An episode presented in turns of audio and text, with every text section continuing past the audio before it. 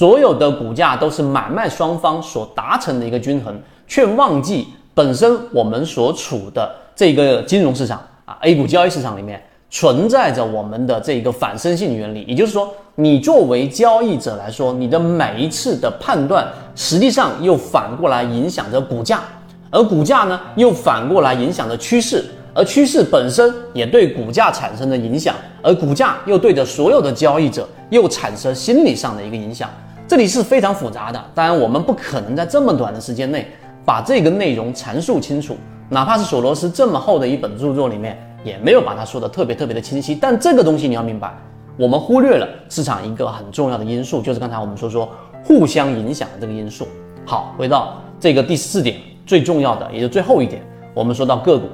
有人说我理解这些背后的原理干什么，对不对？你不如直接告诉给我买哪一个标的，什么时候买，什么时候卖啊？我们说过这是不存在这个市场的。这种交易方式是能够获利的，这种是不现实的。但是刚才我们说回到个股标的里面，为什么缠论是值得大家非常深入去了解的。原因，就在于它其实里面就已经产生了。刚才我们所说有两个很大的。基础啊，刚才我们已经提到的，第一就是这个市场的。风险是积累出来的。我们来告诉给大家为什么？因为你要知道，在缠论的交易当中有几个核心的概念。第一就是我们说的级别，对吧？日线级别、六十分钟级别、三十分钟级别、十五分钟级别，由大级别到小级别，由小级别到大级别，不断的切换。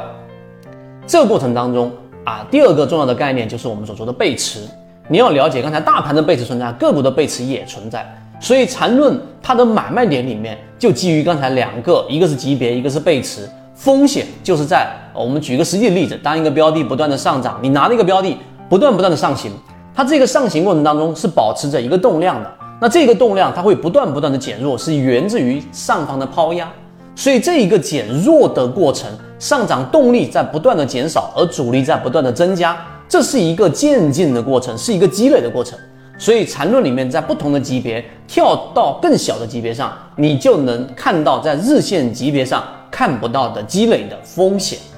那当然里面会有涉及到一些啊我们说的交易模型的元素，但这一点你明白了之后，你就知道缠论它的核心在这里，而不是你去研究到底这一笔这个很重要，技法上的这是怎么样画一笔，怎么样去画一个中枢，这肯定很重要。但是你如果不理解刚才我们所讲的这一个风险是不断积累的过程，实际上就存在着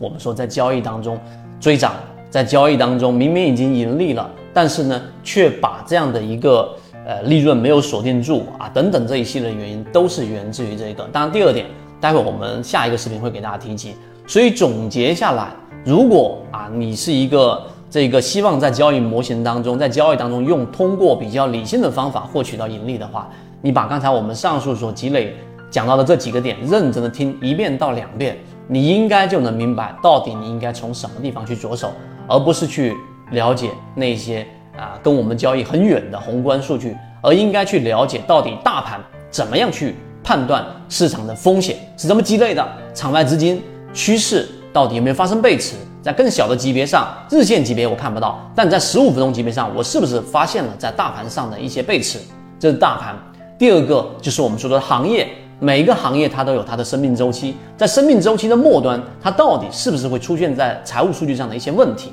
第三个，在个股标的上，我们所给大家讲的一个选择就是缠论。那缠论我们已经完整交付给大家了，所以这就是我们今天要给大家，在市场里面保住本金的一些关键啊。后面我们会有一些补充，大家有什么疑问，你可以在评论区这个发出来。后面我们会针对大家的评论去给予一些短的一些内容。好，今天讲这么多，和你一起终身进化。如果你想进一步完善自己的交易框架和模型的话，可以在先锋船长公众平台进一步系统进化学习。